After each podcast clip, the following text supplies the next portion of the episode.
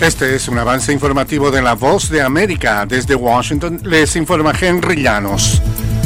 En el segundo aniversario de la invasión no provocada de Ucrania a Rusia, el gobierno de Estados Unidos impuso el mayor paquete de sanciones contra Rusia. Nos informa Héctor Contreras. Un nuevo paquete de sanciones de Estados Unidos a Rusia está en vigencia luego de que el presidente Joe Biden cumpliera con el anuncio que realizó antes de la conmemoración del segundo aniversario de la invasión rusa a Ucrania y coincidente con la muerte en prisión del líder de la oposición rusa, Alexei Navalny, marcando la fecha previa al inicio del tercer año de esta sangrienta guerra el presidente estadounidense dijo. Y Putin creía que fácilmente podía doblegar la voluntad y quebrar la determinación del pueblo libre de Ucrania. Héctor Contreras, Voz de América, Washington. Varios legisladores de Alabama empezaron a buscar formas de proteger servicios de fecundación in vitro del Estado, luego que varios centros interrumpieran el tratamiento a raíz de una sentencia de la Corte Suprema de Alabama que dictaminó que los embriones congelados pueden ser considerados niños en virtud de una ley estatal. Enfrentados a una ola de de indignación por la decisión, legisladores prepararon propuestas separadas en la Cámara de Representantes y el Senado que tratarán de impedir que un óvulo fecundado sea reconocido como vida humana o niño no nacido. De costa a costa.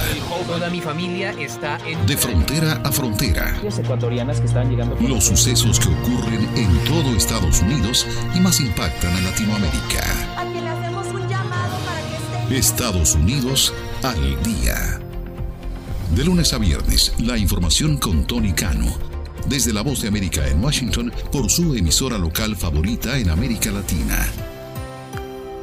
La movilidad humana venezolana en Sudamérica persiste en medio de una compleja coyuntura y especialistas ofrecen recomendaciones. Desde Caracas nos informa Carolina Alcalde. La falta de oportunidades laborales que garanticen salarios dignos, la situación económica, la inseguridad, la crisis en los servicios hospitalarios y las dificultades para costear los alimentos continúan siendo las principales causas de la migración de venezolanos, de acuerdo a encuestas de la Organización Internacional para las Migraciones. En ese sentido, Ligia Bolívar, investigadora asociada del Centro de Derechos Humanos de la Universidad Católica Andrés Bello, sostiene que aunque en el caso de Venezuela se puede hablar de flujos mixtos, las motivaciones de las personas para abandonar el país se inscriben mayoritariamente en la categoría de personas con necesidad de protección internacional. Carolina Alcalde, Voz de América, Caracas. Autoridades iraquíes capturaron a dos miembros del grupo Estado Islámico en una operación en el extranjero y devolvieron al país, donde confesaron haber cometido crímenes durante el régimen de la organización extremista, informó el Departamento de Inteligencia de Irak. En un comunicado emitido por el Servicio Nacional de Inteligencia iraquí, no se indica dónde fueron capturados y se publicó un video donde se les muestra esposados y con los ojos vendados cuando abordan una avioneta. Este fue un avance informativo de La Voz de América.